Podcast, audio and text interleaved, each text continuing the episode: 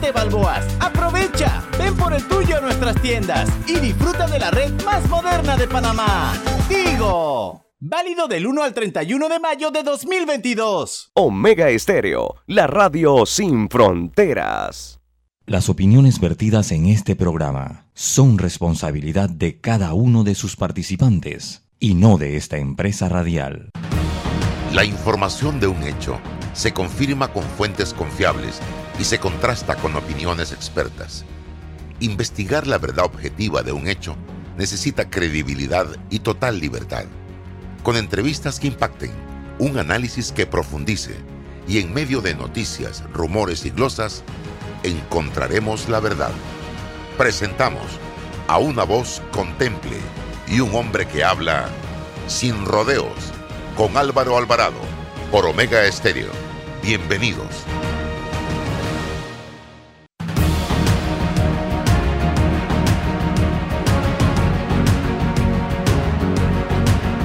Amigos, ¿qué tal? Bienvenidos. Esto es Sin Rodeos a través de Omega Estéreo, total cobertura nacional.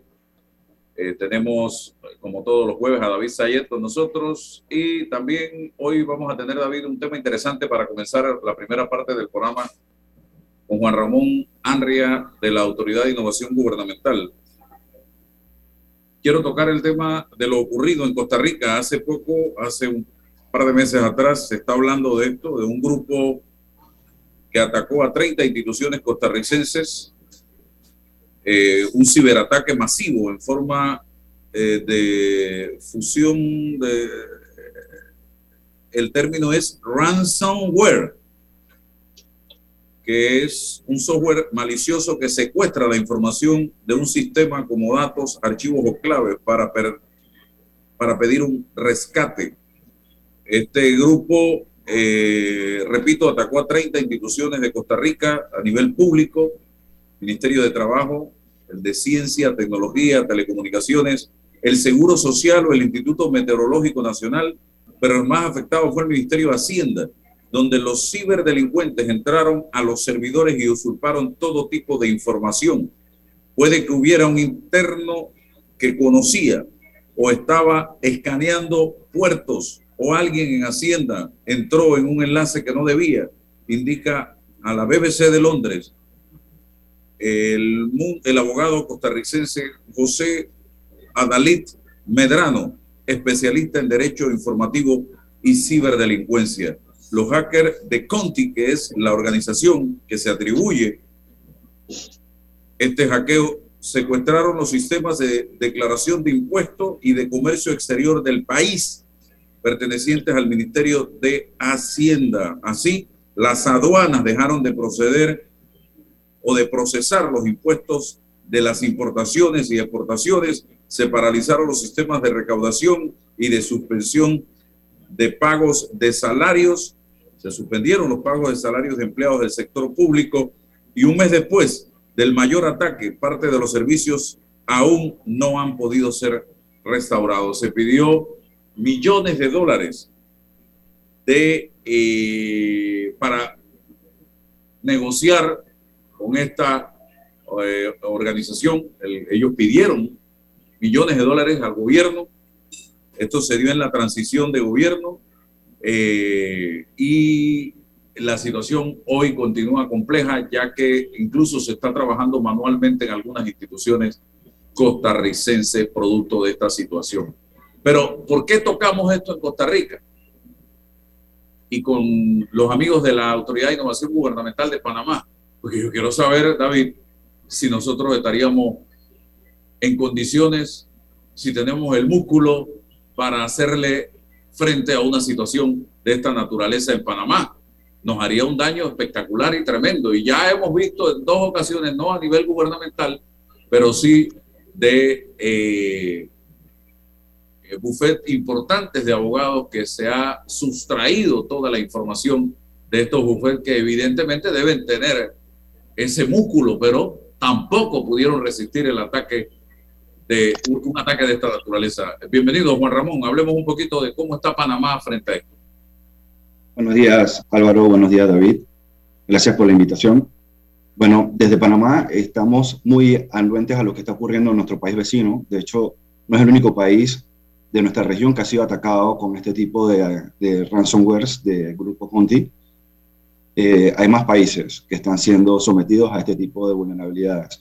Ahora, Panamá, eh, estamos trabajando para llevar a una mejor ciberseguridad en todas las entidades del Estado, donde actualmente estamos haciendo un recorrido detallado de cuál es la situación actual de los sistemas expuestos a los que buscamos darle principal protección. Además de eso, lo que estamos trabajando es en capacidad, en construir capacidades. Es decir, eh, nuestro plan es llevar concientización de ciberseguridad a todo el personal del gobierno nacional, cosa que ellos puedan entender la gravedad de la situación. Cosas que han pasado en Costa Rica, definitivamente no es la primera vez que pasa a un país. Eh, de hecho, el Grupo Conti hace más de un año atacó a otro país de la Comunidad Europea donde sucedió algo muy similar a lo que está ocurriendo en nuestro país vecino, donde atacaron eh, cantidad impresionantes de entidades gubernamentales y sometiendo a ese país. Eh, de hecho, no son los únicos grupos de personas malintencionadas que están eh, en el ambiente, todos usualmente trabajan en la, en la red oscura o la dark web que pueden haber escuchado de ella y donde se puede ver mucha información al respecto. Entonces, con ello lo que estamos buscando es de que, como mencionaba el abogado que indicaste, Álvaro, usualmente la vulnerabilidad viene por el, el, eslabón más débil y es la persona. Y normalmente este tipo de vulnerabilidades llega a través de el, la técnica phishing, es decir, que correos de engaño que llegan y una persona ingenua, por no estar eh, capacitada o por no estar con al menos con charlas de concientización en ciberseguridad, le da clic a un vínculo y entonces hace descarga de un software eh, malicioso, en este caso un software tipo ransomware, y secuestran la información. Muy probablemente este tipo de, ataques haya tenido varios tiempo, mucho tiempo ya dentro de las instituciones, hasta esperando solamente eh, la orden de acción de las personas malintencionadas que ya hayan tenido tiempo suficiente para hacer un análisis de lo que tiene cada una de las organizaciones que ha sido vulnerada. Por eso hacemos mucho énfasis en hacer concientización y charlas de entrenamientos para todo el personal de gobierno, cosa que nos va a subir el nivel de, del índice de ciberseguridad en todas nuestras instituciones públicas. Bien, saludos al amigo abogado Joy Vega, también conocedor de estos temas. Y efectivamente, me aclara el tema. El, rans, ransomware es el software que toma la información como rehén, la encripta para liberarla a cambio de una recompensa. Creo que inicialmente estaban pidiendo 10 millones y luego subieron a 20 millones cuando se negó el gobierno a pagarles esta recompensa. Ahora se han invertido las cosas y estuve leyendo que el gobierno de los Estados Unidos, el Departamento de Estado de los Estados Unidos ha ofrecido una recompensa de 10 millones a quien aporte información que permita identificar o ubicar a los integrantes de Conti. También pagará hasta 5 millones a cambio de información que conduzca al arresto o condena de cualquier persona en cualquier país que conspire para participar o intentar participar en un incidente de Conti. Eh, tengo, he estado revisando información relacionada con estos temas. ¿Qué posibilidades hay de que este tipo de organizaciones estén trabajando desde Rusia? ¿Qué es lo que me han dicho? Señor Juan Ramón Andrea. Bueno, es todas las probabilidades. De hecho, la información que manejamos indican que vienen de países como Rusia o países aliados, la, mayor cantidad de direcciones IP y nombres de dominios utilizados desde al menos lo que han sido reportados por, eh, por el MISID de Costa Rica, son ellos, son, son desde países aliados como Bielorrusia, Rusia, entre otros, de esa región. Normalmente vienen de ahí al menos los ataques de Grupo Conti. Eh, como les mencionaba anteriormente, no es el único tipo, el único grupo de, cibercriminales en el mundo. Hay muchísimos que se dedican a este tipo de actividades y por ende eh, pueden estar utilizando otros países como origen. Eh, David. Sí, definitivamente. Buenos días, Juan Ramón. Buenos días, Álvaro. Definitivamente, estos son amenazas que, me alegra primero que, y lo felicito, a la IG está tomando medidas y está consciente de esto. pero obviamente también las empresas, cada una, y las organizaciones, cada una tiene que jugar su papel, tiene que tener su rol de, tener toda su seguridad, sus firewalls y, y los demás eh, sistemas y, programas listos para evitar este tipo de, de ciberataques o de eh, virus, en este caso ransomware, obviamente es una especie de secuestro, pero si viene de, Rusia o viene de China, que también entiendo que hay bastante, bastantes de estos ciberataques que vienen de China, que son países más bien, y no necesariamente vienen del gobierno, a veces vienen de hackers muchachos, a veces son muchachos, eh, a veces está organizado, pero con frecuencia son muchachos que simplemente les encanta hackear y, probar que ellos pueden derrotar las barreras de empresas. Aquí en Panamá hace unos años un banco sufrió un ciberataque, inclusive penetraron algunas de, sus, de, las cuentas, pero al final entiendo que no se logró más y, la persona cayó eh, incluso, eh, cayó en la justicia, cayó en, en la justicia y cayó preso.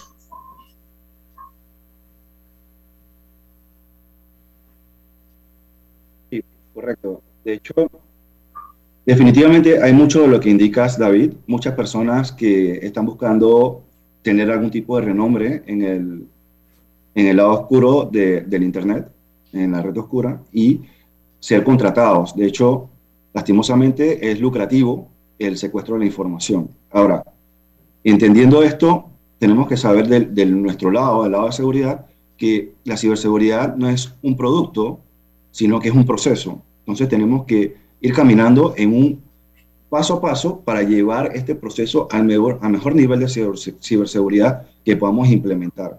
Entonces, Mencionaste tecnologías. Las tecnologías normalmente eh, es muy complicado que las tecnologías una vez estén bien configuradas fallen. Lo que, lo que ahorita mismo están haciendo los atacantes ya no es solamente atacar a la tecnología, sino atacar al factor humano. Es decir, nos investigan a través de nuestras redes sociales, por ejemplo, entienden nuestros patrones, de repente encuentran eh, contraseñas expuestas, normalmente utilizamos la misma contraseña para todos nuestros correos, nuestros sistemas bancarios y demás, cosa que es un error muy grave, y sencillamente la usamos también para los accesos a los sistemas de nuestras em, empresas y entidades.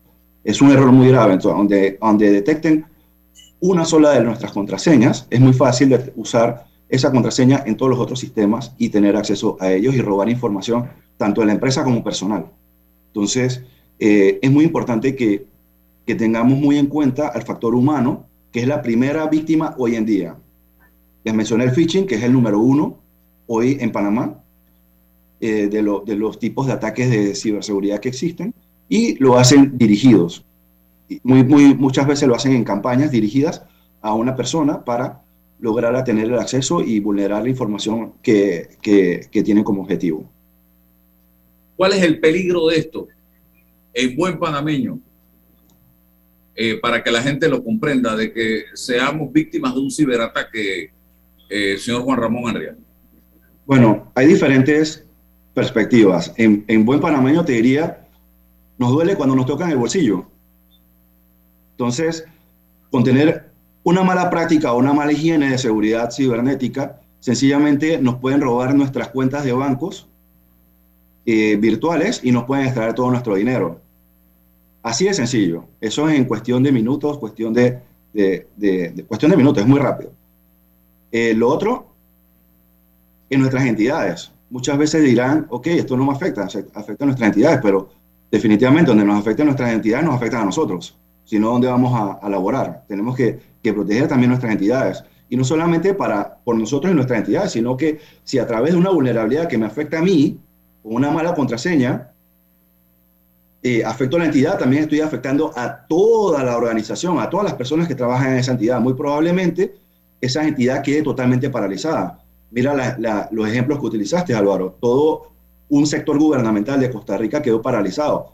Nadie podía hacer un trabajo eh, digital en, esas instituciones. El Ministerio de Hacienda tuvo que recurrir a métodos manuales y todo el sistema tecnológico quedó detenido. Entonces, en empresas que hoy en día estén 100% eh, digitalizadas o muy cercanos a ellos, pueden hacer un daño muy grave y detener a la empresa por completo o inclusive borrar datos desde, desde hoy hacia el pasado, quedar en cero. O peor aún, bueno, eso, bueno, no peor aún, pero otro ejemplo podría ser robo de información industrial o patentes. O sea, roban todas las inteligencias que ya una empresa haya desarrollado para hacer un producto específico y sale un tercero y se adelanta a esa empresa porque se robó la, información, los secretos industriales. Eh, también hay otro tipo de ataques que son muy preocupantes y es a las infraestructuras críticas donde nos ataquen una infraestructura crítica de un sector, y puede detener la operación de esta, de, este, de esta entidad y afectar a toda la ciudadanía. Donde ataquen un sector, por ejemplo, un sector energético, nos quedamos sin luz, un sector de, de agua, nos quedamos sin agua, un sector hospitalario, han, han muerto personas en, en, en, los hospitales por, por secuestro de información. Entonces, es grave el debate que hay en Costa Rica en este momento es cuál es la motivación, si es económica o política. Y el debate se da porque el ataque se produce en el momento de la transición de Alvarado a Chávez, precisamente en ese cambio de gobierno. Y no se descarta que haya motivaciones políticas para hacerle la vida imposible al nuevo gobierno del presidente Chávez. Bueno, lo que, lo que yo leí de Grupo Conti en algún comunicado era que decían que era netamente económico. Mm. Si es político, eso ya es otro tema que tendrían que investigar. Pero a la información que yo manejo, al menos de que ellos hayan revelado y que yo haya leído, es económico. Wow. Normalmente este tipo de, de, de atacantes se, se manejan en el sector económico, buscan lucro. Esto, Grupo Conti es una compañía de malhechores dedicada a este tipo de, de actividades. Un cártel. ¿Ah? Es un cártel. Prácticamente. Y no son los únicos, también existen los cibercalifatos, por ejemplo. Y si tú accedes y pagas la recompensa, queda en manos de ellos también. Por supuesto. Por eso se recomienda no pagar la, la, la, la, recompensa o el secuestro de la información, la liberación de la información a través de secuestro, porque lo que estás haciendo es contribuir a los malhechores y muy probablemente al terrorismo. De hecho, esto es terrorismo. Esto es ciberterrorismo. Entonces estás contribuyendo al ciberterrorismo. Sí, voy con usted, don David, pero mi, siguiente pregunta es, ¿tenemos plan A y plan B? Porque mira cómo ha quedado Costa Rica con los pantalones abajo, trabajando manualmente. Eso significa que no tenían un backup, un plan B para enfrentarse a una situación de esta naturaleza. No sé si estoy equivocado. Bueno, la información que manejo, ellos sí tenían respaldo. El tema es que ah, el respaldo también fue secuestrado. Porque dice que están trabajando manualmente en muchos aspectos. Por eso, el, el backup también fue secuestrado, así que quedaron mm. sin backup. Entonces, lo que hay que tener es una buena estrategia de respaldos y una buena estrategia de recuperación. Tener respaldos eh, fuera de línea, por ejemplo, cosa que un ataque cibernético no sea capaz de llegar pero implica otros, otros mecanismos de seguridad y por eso ver la seguridad como un proceso. Eh, eh, debe ser holística, debe ser considerado en todos los aspectos. Y, en eso estamos trabajando, para llevar a una madurez de ciberseguridad en las instituciones públicas de Panamá. Álvaro, en, en el caso de Costa Rica penetraron la información tributaria, no, no, no hay claridad de qué información tributaria tuvieron acceso, pero tú te imaginas un país como Panamá, que le penetren información tributaria y más nosotros que tenemos un sistema internacional que pudiera tener connotaciones mucho más amplias que en Costa Rica. Así que obviamente el, Ministerio de Finanzas de Costa Rica está evaluando a ver qué información lograron penetrar, qué posiblemente también han podido copiar información y bajar información y luego no sabemos qué van a hacer con esta información. Ellos están pidiendo, si entiendo bien, cerca de 10 millones de dólares, 10 millones de dólares, eh, que es, parte de, por eso le llaman eh, ransom, que es secuestro, porque obviamente eh, atacan y luego piden, piden dinero, ya sea para evitar que continúe el ataque o para evitar ciertas consecuencias o simplemente para no continuar con, con la ilegalidad. Yo lo que sí creo, y, Juan Ramón Anria quizás nos puede explicar, de que al final siempre hay un rastro electrónico, aunque esto cada vez se vuelve más complejo por el tema de, eh, de que hay descentralización y hay una serie de, de, nuevos, de nuevas tecnologías que hacen muy complejo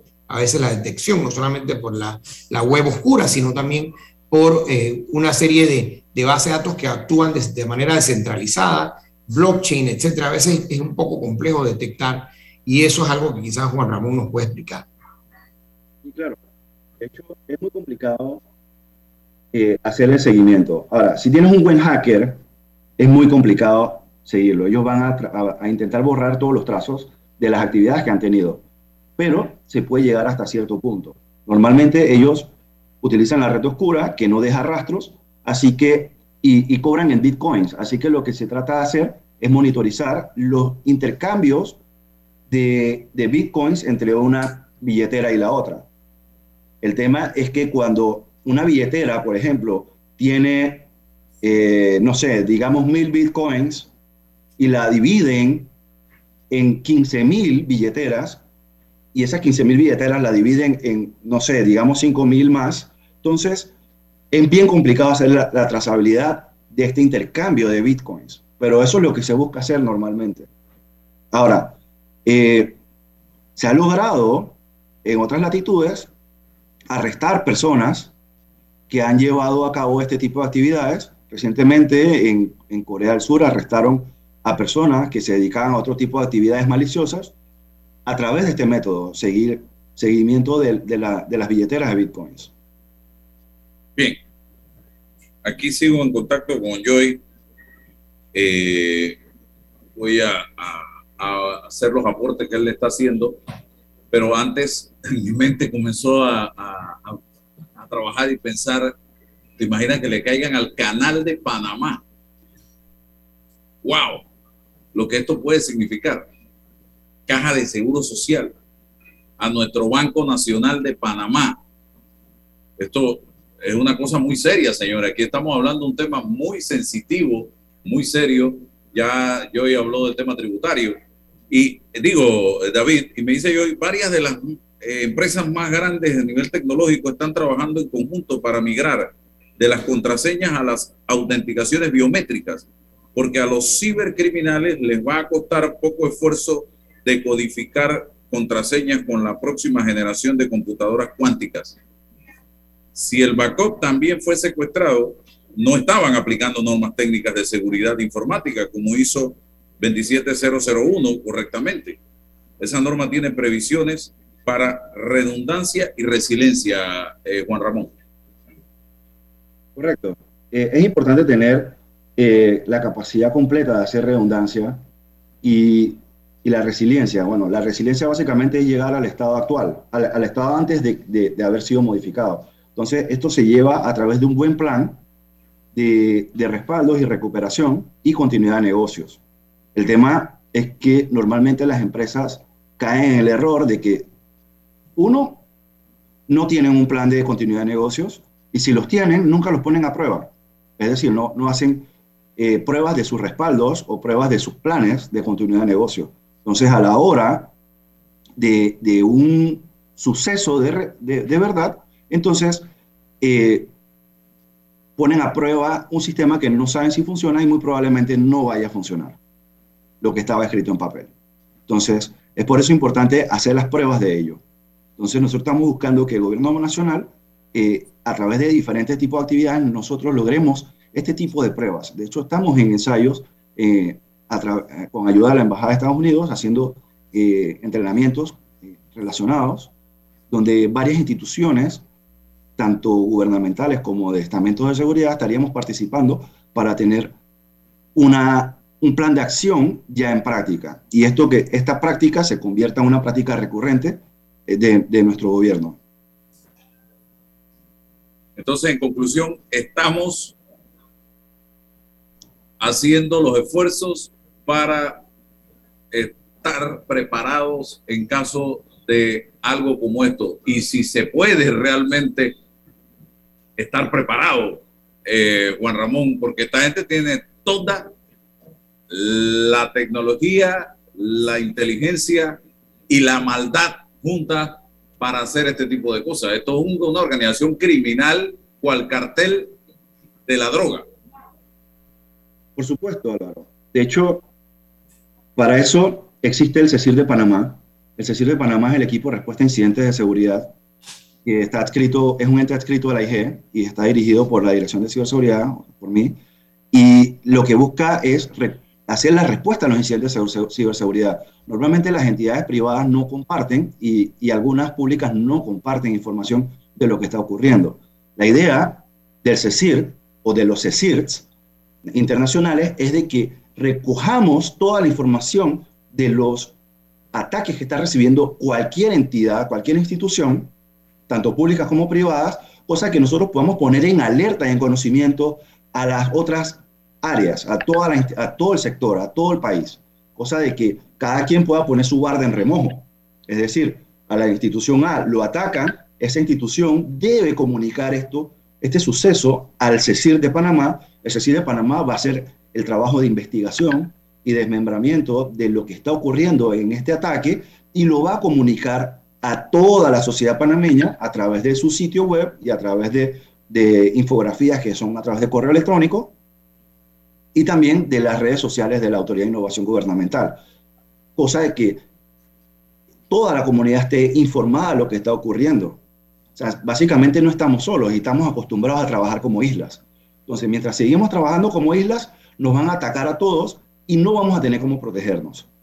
La idea es que no seamos islas, no nos quedemos con la información, la compartamos y nosotros entonces del CECIR comuniquemos a toda la sociedad y no solamente a toda la sociedad. El CECIR de Panamá está adscrito a los, al CECIR de las Américas eh, eh, por la, eh, de, la, de la OEA, o sea que nosotros también informamos a otros CECIR internacionales, o sea de que otras latitudes se puedan proteger de los que, ataques que están ocurriendo en nuestro país.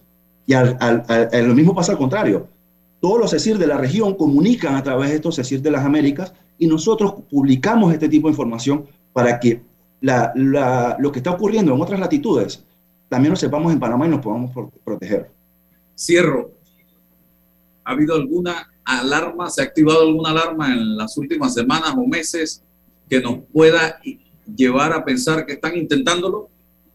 Bueno, ha habido falsas informaciones, nada confirmado, pero normalmente, bueno, ahorita mismo tenemos la coyuntura de Grupo Conti, Álvaro, pero ellos solamente, y, y Grupo Conti en Costa Rica, y vemos la, la, frontera física como si fuera lo mismo que la frontera digital. No es lo mismo. Estamos mientras estemos conectados a Internet, siempre vamos a estar eh, en alerta. Tenemos que estar en alerta, porque somos víctimas potenciales. El, el, atacante está a un enter de distancia. Ok. Bien. Gracias. La, frontera virtual, la frontera virtual es básicamente inexistente.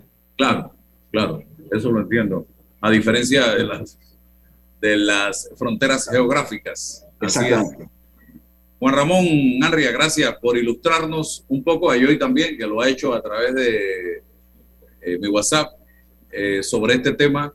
Creo que hay que darle el seguimiento. En Panamá tenemos que estar periodísticamente atentos de este tema, apoyar al gobierno nacional en este esfuerzo, porque eso sí sería catastrófico para el país, señoras y señores. Así que muchas gracias y también a don Luis Oliva eh, por eh, el aporte que ha hecho en la mañana de hoy, permitiéndonos también acceder a esta entrevista. Gracias, vamos al cambio y regresamos porque... Invierte en tu negocio y alcanza el éxito con la Superferia de Préstamos Mi Éxito. Excelentes beneficios en condiciones y aprobaciones. Escríbenos al 6330-2334. En Soluciones Financieras Mi Éxito, estamos para apoyar. Déjate llevar por la frescura del pollo melo, panameño como tú. Déjate llevar por la frescura del pollo melo. Estándares. la calidad es una promesa para llevarte el pollo melo siempre fresco hasta tu mesa. Déjate llevar por la frescura del pollo melo. Por su sabor y calidad lo prefiero. Déjate llevar por la frescura. Melo. Cemento Chagres, un cemento de calidad 100% panameño, comprometido con el medio ambiente y las futuras generaciones. Somos el cemento panameño que nos une. Todo en un solo app. Caja Amiga de Caja de Ahorro se moderniza para ti Realiza transacciones solo con presentar tu cédula a nivel nacional. Pago de servicios públicos y privados. Pago de préstamos y tarjetas de crédito. Consultas, depósitos, retiro de dinero, transferencias a terceros y mucho más. Busca tu caja amiga más cercana en cajadeahorros.com.pa.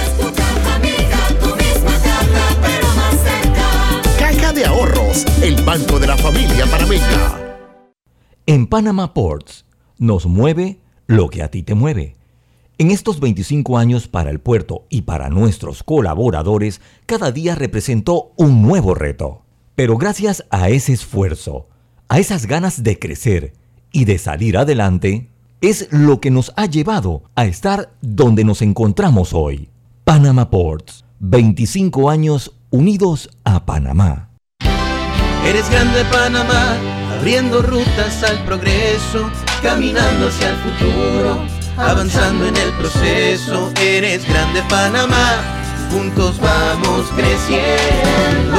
Con la ampliación de la carretera Puente de las Américas a Raiján, más de 600.000 familias se verán beneficiadas con una mejor calidad de Eres vida. grande Panamá, juntos vamos creciendo. Un gobierno en acción. Hola amigos, hoy les contaremos en cuatro sencillos pasos cómo lograr sus metas ahorrando con caja de ahorros. Paso 1. Determina la cifra que puedes ahorrar y lleva un control de tus gastos. Paso 2. Plantéate una meta. Paso 3. Abre una cuenta de ahorros en caja de ahorros que tiene para niños, jóvenes y adultos. Paso 4. No te lo gastes todo y ahorra para el futuro, porque con esfuerzo puedes lograr todo lo que te propongas. Caja de ahorros, el banco de la familia parameña. Cuando no hablamos en nuestro viaje en el metro, estamos respetando a los demás y cuidando nuestra salud. Tu silencio dice mucho. ¡Qué ingeniosa frase! Agua pura de nuestra tierra, riqueza inmensa de vida y salud. Si gastas agua de más, se la quitas a los demás. Cierra bien la llave. Una gota por segundo se convierte en 30 litros de agua al día. Gobierno Nacional y dan.gov.pa. Somos agua. Trabajando cada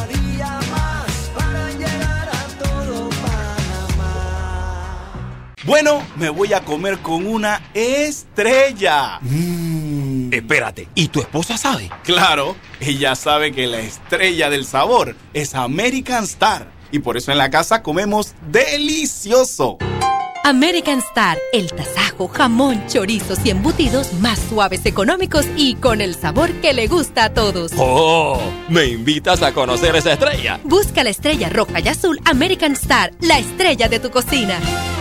Ahorrar para cumplir tus objetivos, claro que emociona. Abre una cuenta de ahorros en Credit Corp Bank y empieza a disfrutar de sus beneficios. Credit Corp Bank, cuenta con nosotros. Estamos ya, estamos de vuelta. Ahora con Che Rodríguez, señoras y señores. Eh, che, bienvenido, gracias por estar aquí con David Sayed y mi persona en Sin Rodeos. El programa Buenos de días. brazaletes electrónicos que la ministra de Gobierno, Yanaina Tehuaney, cuenta un proceso correcto, es la primera pregunta que te haría. Ella lo llama plan piloto. eh, y venimos hablando de esto desde que yo recuerde, de esto se habló a principios del gobierno de Juan Carlos Varela, que hubo hasta diferencias entre el ministro y el viceministro Aguilera y Donadío por este tema. Eh. Usted, entrevi- usted entrevistó a mi abogado para mi abogado en contrataciones públicas, Alexis Zuleta, quien también llevó mi caso en aquel entonces. Este, primero que nada, buenos días y saludos a toda tu radio audiencia y toda tu trayectoria con la prensa aquí en Panamá. Mis respetos para ella. Eh, nosotros, Álvaro, yo, yo soy puertorriqueño, resido en Panamá hace 10 años. Eh, nosotros estamos establecidos en Panamá y somos una de ocho empresas en el mundo que somos diseñadores, desarrolladores y manufactureros de brazaletes electrónicos y soluciones para el sistema judicial. Eh, por ende, tenemos proyectos en sobre 18 países eh, alrededor del mundo. Yo coexisto entre Panamá y Estambul, en Turquía. Eh, nosotros, los planes pilotos en esta industria se hacen con mensajeros o con una que otra persona para probar. No se hacen plan pilotos con personas que están imputados en una medida de cautelar o en un proceso judicial. Eso es lo primero que pasa. Eh, En el pasado, hace dos años atrás, nuestra empresa participó en un proceso poco dudoso eh, bajo la administración de la actual ministra eh, del gobierno, donde solicitaron una información a los participantes o a las personas que podíamos ofertar esta tecnología. Y nosotros con mucho gusto eh, emitimos toda la información, te copié, soy una persona con un libro abierto, te copié toda la información, nosotros se las hicimos llegar, nunca hubo respuestas, eh, estamos anonadados de que existe un plan piloto donde no hubo una contratación pública, donde, no, donde hay 120 personas con estos dispositivos y no existe una contratación pública, no existe ningún proceso eh, que a otras empresas le permita participar, como debe ser la ley de transparencia y la ley ya hay 120 personas con brazaletes en Panamá. Dicho por la misma ministra. ¿Y, cómo, y, de, quién está monitoreando esto? ¿A quién le compraron eso? ¿Cómo se hizo eso? Bueno, eh, cabe recalcar que nosotros no representamos a nadie, Álvaro. Y todas las personas que me conocen en Panamá y en todas partes, pues saben que esto es lo que yo hago. Eh, yo no vendo neveras hoy, mañana microondas, eh, ni respiradores y mascarilla el otro día. nosotros esto es lo que nosotros hacemos y tecnología de, de vigilancia electrónica. No sé cómo sucedió, pero sí sucedió de una manera de que hay personas, yo tengo un inquilino que conozco de una persona que un día fue una medida cautelar y le cambiaron y le pusieron un brazalete electrónico. Este, los brazaletes electrónicos que están utilizando en Panamá hoy día han fallado en Puerto Rico, en Chile, en Bahamas, con casos abiertos en todas partes. Una empresa que ha tenido que cambiar su, compañía holding de una para otra para evitar problemas con su sus acciones, más tienen procesos judiciales por privacidad de datos. Estos dispositivos pueden prender el micrófono y escuchar las conversaciones de los imputados que tienen derechos de privacidad. ¿Qué tecnología están utilizando? Están utilizando una tecnología de una empresa estadounidense que se llama Secure Alert, aunque es estadounidense, no es la, tecnología más utilizada en los Estados Unidos, eh, ya que las compañías de Estados Unidos no participan en procesos fuera de los Estados Unidos, eh, pero esta compañía pues ha tenido proyectos en Puerto Rico, en Bahamas, en Bahamas, en Puerto Rico tienen casos. Yo, yo el proyecto de Puerto Rico lo he dejado un poco cauteloso por el proceso, por el problema financiero que tenía Puerto Rico. Yo no sé si me van a pagar, entonces yo no puedo invertir en un negocio que no sé si me van a pagar, aunque sea puertorriqueño. Eh, pero en Bahamas tienen procesos de personas que se fueron de Bahamas y los encontraron en Canadá con un brazalete electrónico. Personas que aparecieron muertas dos días después con un brazalete electrónico. Eh, y todo está documentado todos nosotros se lo hicimos llegar a las autoridades aquí en Panamá. Todo te copié también con mucho gusto porque sé que tú eres un periodista responsable y buscar al detalle. no es una cosa yo sentarme en un dimi directo. Eh, yo, esto es como si fuera la Champions. Si yo soy el Real Madrid o el Barcelona y no llegue, pues perfecto, que llegue uno bueno, pero no puede venir a mi casa donde yo resido, donde yo tengo mi, familia, a poner una medida que es necesaria que se le hemos presentado al Ministerio de Gobierno y al gobierno del señor Nito Cortizo de todas formas a vida y por haber. Álvaro, nosotros somos dueños del proyecto más exitoso en América Latina y más longevo en República Dominicana. Un proceso que no le cuesta un dólar al Estado. Son los imputados que pagan el brazalete electrónico como medida cautelar. Y así lo dice también el, artículo 224 o 226 en, el Código Procesal Penal de Panamá. O sea, nosotros tenemos todo habilitado para, para poder implementar esto en Panamá. Lo que hace falta es que se haga un proceso correcto. ¿Y qué proceso se usó para contratar esta empresa para estos 120 brazaletes, se hizo licitación, se hizo contratación directa o los llamaron por teléfono y le dijeron, venga, necesito tantos brazaletes. ¿Qué proceso se usó dentro de, la norma panameña? de la norma panameña no, no, no está contemplado porque no fue, porque se supone que nos hubiesen invitado a todos. Y yo estoy ah, registrado. Dice, nosotros, nosotros no solamente somos una de ocho en el mundo, sino que residimos como empresa en Panamá. O sea, nosotros salimos de Panamá todos los días a aportar esta solución a otros países. Y Panamá no...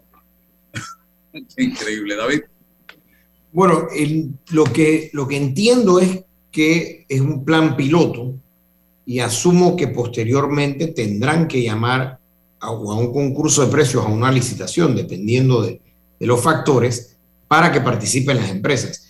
Obviamente, cuando son temas de seguridad, y eso es una excepción que la ley hace, ellos pueden hacer contratación directa en los estamentos de seguridad, así que eh, no me queda claro si, eh, si lo sustentan adecuadamente, por temas de seguridad lo pueden hacer. Lo ideal es una licitación, pero eh, lo que entiendo es que como esto es un plan piloto, lo más seguro es que pueda venir posteriormente una licitación. El plan piloto podrá ser que alguna empresa o, simplemente ellos no lo han adquirido, sino una empresa lo está prestando. Eso es algo común en, las entidades de Estado, pero sí pensaría que posteriormente tiene que haber una licitación. David, si la mayoría de los proyectos que yo he participado, o sea, te puedo hablar de Uzbekistán, te puedo hablar de cuántos países te puedes imaginar, que yo he participado en esto, si lo van a hacer de esa manera, entonces llevan más de un ofertante para ver las bondades, las cualidades y las fortalezas de todos los, participantes. Con uno, dos, tal vez tres, pero 120 personas un plan piloto, eso se llama una fase inicial de personas que están bajo el proceso, bajo un proceso judicial. Y tú decías que no, no debe ser con personas que están en proceso judicial, sino con civiles normales y corrientes. ¿Qué garantía tiene el Estado? ¿Qué garantía tiene el Estado de que estos pues un plan piloto es para probar. Imagínate que no funcione y ya tienes detenido, tienes a personas. No, definitivo. Ah, ah. Además de la trayectoria que tiene la empresa. No, lo, que sí, eh, lo que sí, en la información que yo tengo es que lo hicieron o lo están haciendo con mujeres, principalmente madres lactantes. O sea que asumo que ellos consideran que es de menos riesgo, pero en efecto, quizás el plan piloto debió hacerse con posiblemente con funcionarios, con personas que pudieran determinar sin afectaciones a derechos o sin afectaciones, como está diciendo el licenciado Rodríguez, para efectos de probar si la tecnología funciona o no y luego entonces entrar. Ahora, yo también creo que en Panamá tendrían que cambiar, aunque sea la normativa, para permitir esto. No estoy seguro si tienen que cambiar la ley, Álvaro, porque sí hay libertad condicional o eh, arresto domiciliario, pero probablemente quizás sí sería bueno que emitieran una resolución o algún tipo de, aunque sea un decreto ejecutivo o resolución ministerial, para efectos de que la tecnología esté eh, respaldada con un acto. Recordemos que el sector público no puede hacer, no es como el sector privado, o sea, tiene que tener algún tipo de, de apoyo jurídico a las acciones que hace. No sé si te acuerdas, Álvaro, del Pelepolis. El Pelepolis fue declarado ilegal porque no había un decreto o resolución que decretara el uso, el, el uso de, de, este instrumento, así que el Pelepolis ahora no sé si está en vigencia, pero inicialmente la corte, las cortes fallaron en contra del Pelepolis. Con, con, tu, con tu permiso, David, este, el artículo 224 del Código Procesal Penal de la República de Panamá tiene varios numerales y en el numeral, y todas con medidas cautelares, donde el numeral 9 habla de la colocación de un brazalete electrónico la ley lo permite, perfecto. Esto es para imputados. Para, ah, para imputados. Para imputados. ¿Y para condenados? ¿Qué significa? Para condenados tengo que, estudiarlo un poco más, porque creo que, creo que condenados, muchos de los proyectos de, leyes internacionales con derechos humanos, te lo habilita, te lo habilita para programas humanitarios. Estos son personas, madres en embarazo o lactancia, mayores de edad o enfermedades terminales. ¿Qué es lo que hace esto, David y Álvaro? Este, y esto, ¿verdad? con mucho respeto se lo explico. ¿Qué es lo que hace esto? Esto le permite a los estados reducir sus gastos operativos de privados de libertad. Ojo, un privado de libertad en Panamá cuesta 60 dólares diarios, o sea, 1.800 dólares mensuales que nos cuesta a nosotros los contribuyentes. Y tú tienes 16.000 privados de libertad en Panamá, con un hacinamiento de un 35% y la cárcel más cara de América Latina subutilizada un 35%, que es la Gran Joya. Esa es la radiografía de Panamá. Repítenos eso, la cárcel más costosa de Latinoamérica. De América Latina. ¿En Panamá? Sí, la, gran joya, la gran joya, subutilizada un 35%. Subutilizada un 35%. Este, y te puedo explicar un poquito más de esto a fondo. Eh, pero vamos al tema de los brazaletes. Mira, los brazaletes, cuando tú pagas 12 dólares, 10 dólares diarios, 350 dólares por un brazalete electrónico, el Estado o el imputado, le, significa un, 40, un 70% de ahorro al Estado, más le reduce sus hacinamientos. Cuando tú le puedes otorgar brazaletes a los imputados en el sistema penal acusatorio, tú le ofreces una garantía al imputado para mantenerse en el proceso sin tener que ir a prisión preventiva, que es el 60% o el 50% de nuestras cárceles. Por eso tenemos hacinamiento. Entonces, si tú tienes una, una, una práctica correcta que te lo habilita la ley, porque yo recuerdo cuando llegué a Panamá, habían brazaletes electrónicos que para aquel entonces el procurador era Yu Prado y los utilizaban, eran por radiofrecuencia y creo que el más famoso era un señor Figali que utilizó un brazalete electrónico. O sea, la ley lo tiene habilitado. Es que no tenemos la oferta para darle al sistema penal acusatorio. Entonces, cuando tú puedes implementar un proyecto de esta índole, tú tienes herramientas secundarias como es el tema del botón de pánico con violencia doméstica, que tú se lo pones como un accesorio al brazalete electrónico y empiezas a mitigar y resolver preventivamente la violencia de género, que la boleta esta que estaba hablando Álvaro anteriormente. Entonces, con eso tú haces un monitoreo dual y los ofensores o posibles ofensores se monitorean junto con las víctimas y entonces tienes un sinnúmero de programas que puedes implementar en Panamá o en otros países para poder llevar esto de manera correcta. Nuestra empresa, nuestra empresa, David y Álvaro, desde que empezó la reyerta, cuando Rolando Mirones y no recuerdo cómo era que se llama el ministro de gobierno, estaban al, mando, nosotros junto con un grupo de inversionistas de Turquía hicimos una oferta de 200 millones de dólares al sistema penitenciario de Panamá para construir seis ciudadelas penitenciarias en Panamá y resolver el problema en un modelo de negocio, como decía el señor presidente, de asociaciones público-privadas o concesiones administrativas. ¿Qué hicimos con eso? Nada. Estamos licitando por séptima vez la cárcel de Colón. Wow. Ojo, ¿Cuántos, centros de, con 200 millones? Seis centros de 3.500 cada, de 3.500 cada uno con pabellones de mínima, mediana y máxima seguridad.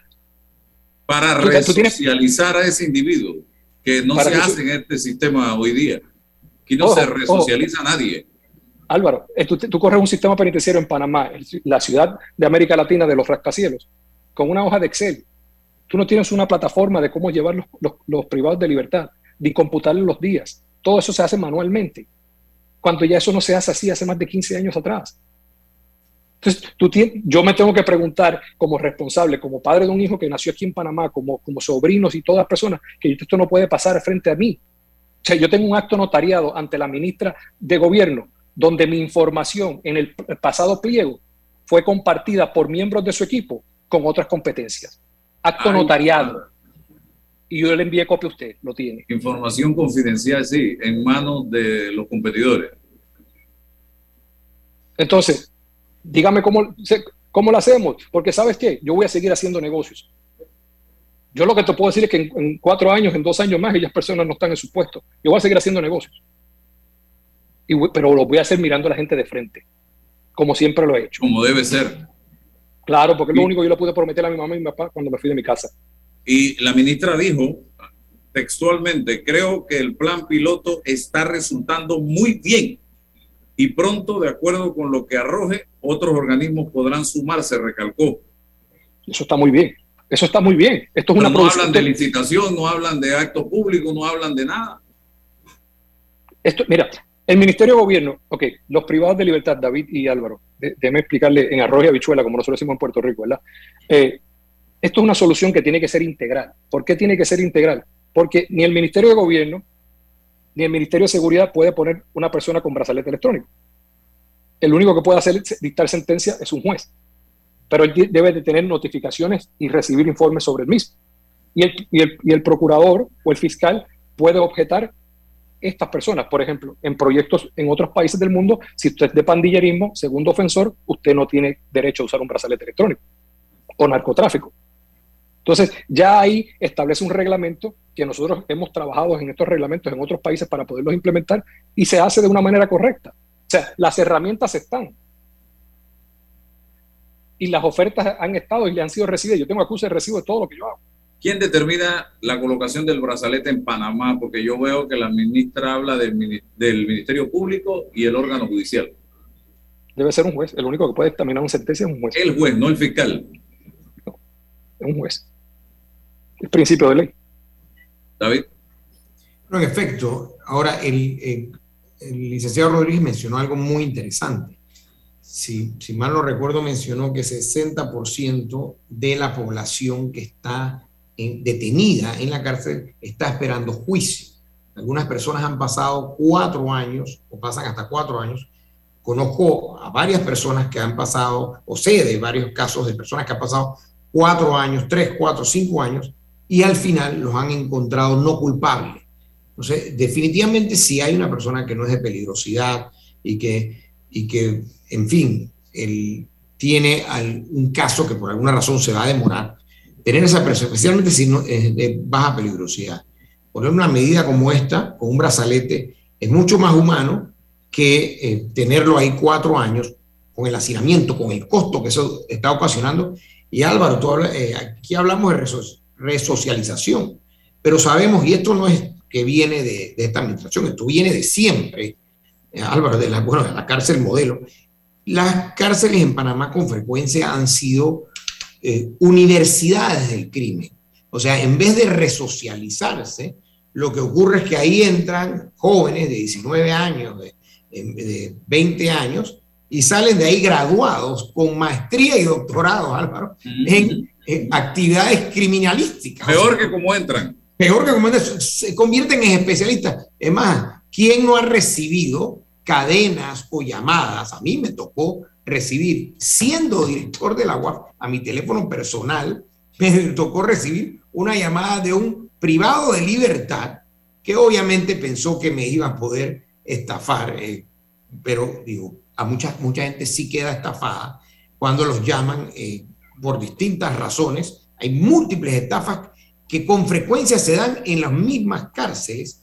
Entonces, obviamente, todo este tema de, de los privados de libertad yo sé que eh, eh, se está, eh, a mí me gusta la idea del brazalete, especialmente para los de baja peligrosidad, los adultos mayores, las mujeres lactantes o personas de baja, cuando es un, delito que no, que, que, dejarlo en libertad, y especialmente en arresto domiciliario, no va a causarle daño a otros y, y la persona de repente tampoco es un riesgo de fuga.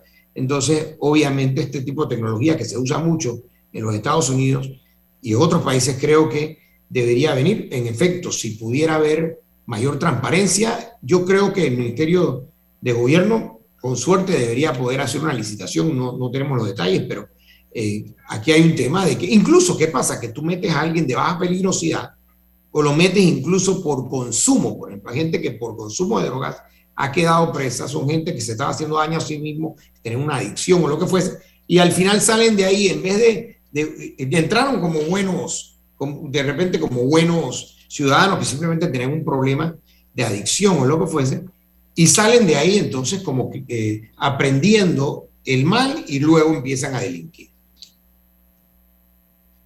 Todas las soluciones están, David y Álvaro. nosotros también le ofrecimos el bloqueo de llamadas telefónicas con control de llamadas y registro de visitantes este, con tecnología tú tienes, tú, tienes en Panamá, ¿tú sabes cuánto dinero se mueve en Panamá en las cárceles, en los paquitos? Pero Álvaro, ¿no te acuerdas que el otro día un dron tiró una serie de, objetos, no recuerdo cuáles, pero un dron que volaba sobre una de las cárceles? O sea, y como dice el licenciado Rodríguez, estoy seguro que hay tecnologías para bloquear eh, llamadas de celular, para bloquear drones. Hace 10 años. Esto lo hacemos hace 10 años. Voluntad. Voluntad eh, lo que está planteando Che Rodríguez, David, te lo puedo llevar rapidito a varios planos y escenarios. La basura. No hemos querido resolver el problema de la basura en Panamá con tecnología y poniéndonos a tono con el mundo moderno. Aquí seguimos con patacón, con un vertedero. Aquí no estamos haciendo el uso correcto y científicos de la basura que están haciendo o utilizando otros países. Yo acabo de venir de Turquía y yo no vi basura por ningún lado en Turquía.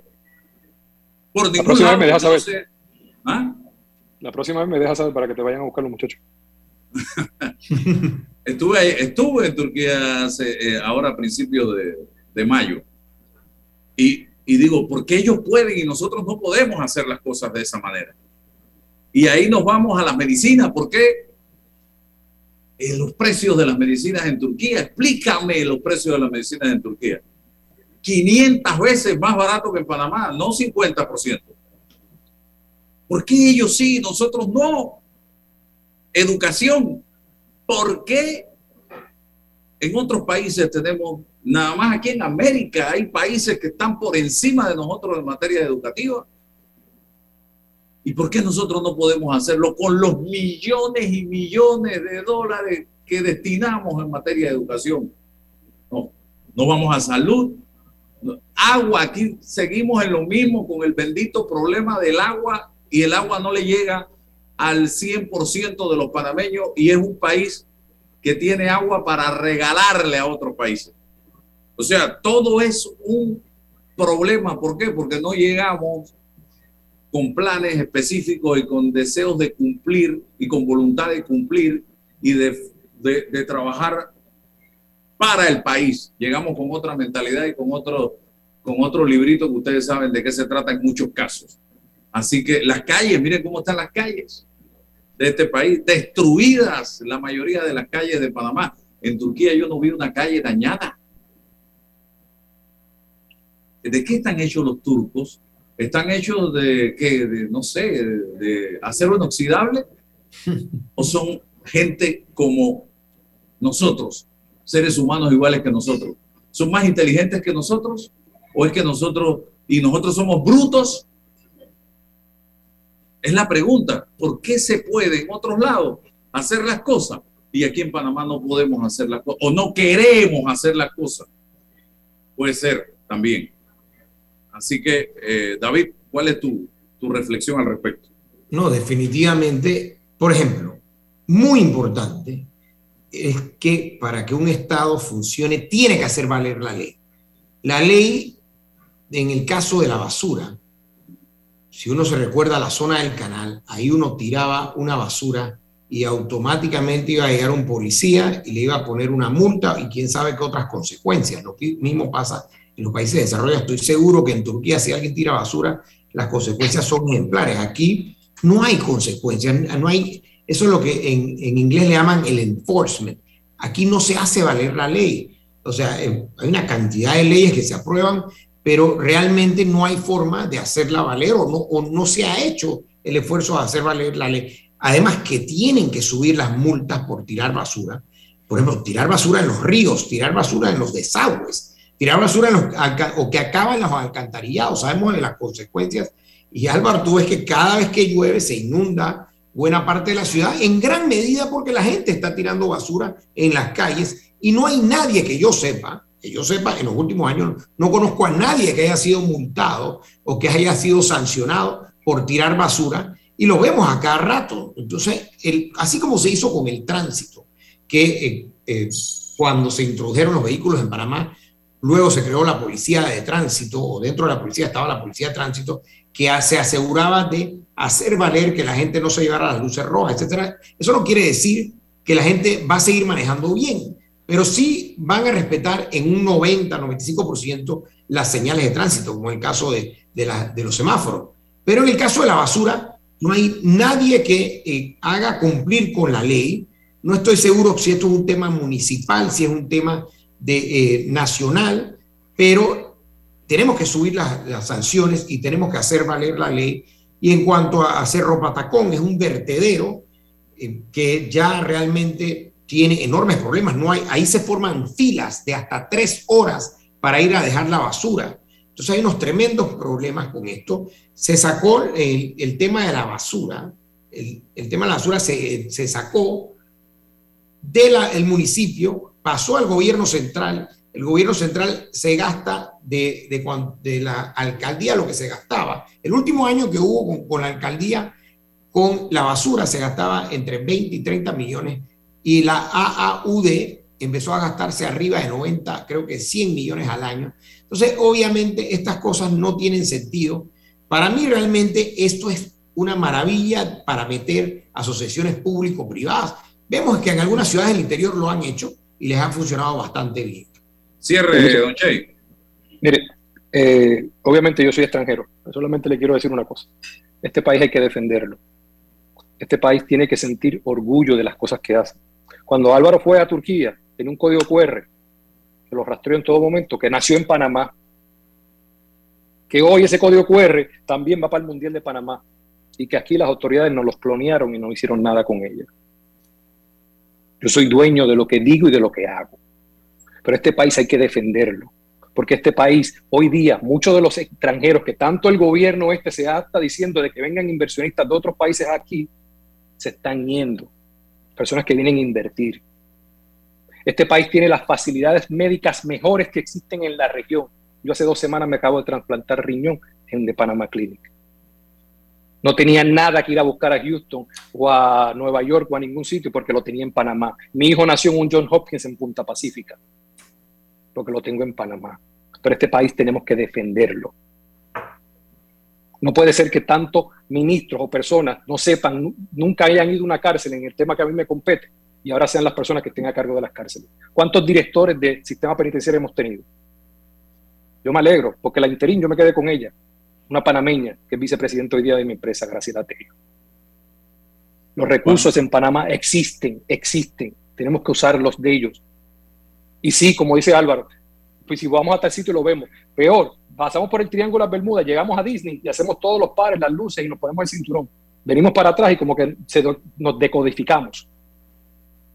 tenemos que tener orgullo por las cosas que hacemos, orgullo patrio de donde vivimos y de donde residimos y con nuestros ciudadanos y hacer las cosas. Porque sabes que este proyecto, los proyectos que yo le ofrecí a Panamá, dejan 500 empleos bien pagos no empleos que le cuestan al Estado, que hoy me los tengo que llevar a República Dominicana o me los tengo que llevar a Guatemala, a otro sitio, porque si no hago negocios en Panamá, ¿para qué los voy a tener en Panamá?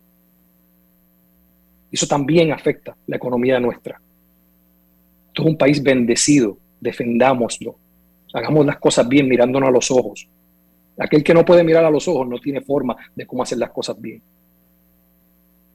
Yo estoy a sus órdenes, como le dije a Álvaro cuando hablé con él, soy un libro abierto, yo soy dueño de mis acciones y todo lo que yo tengo está documentado. Yo solamente quiero lo mejor, lo mejor para el país donde yo resido, donde yo puedo ver a mis sobrinos, puedo ver a mi hijo nacer y crecer. Gracias, Che Rodríguez, por compartir con nosotros.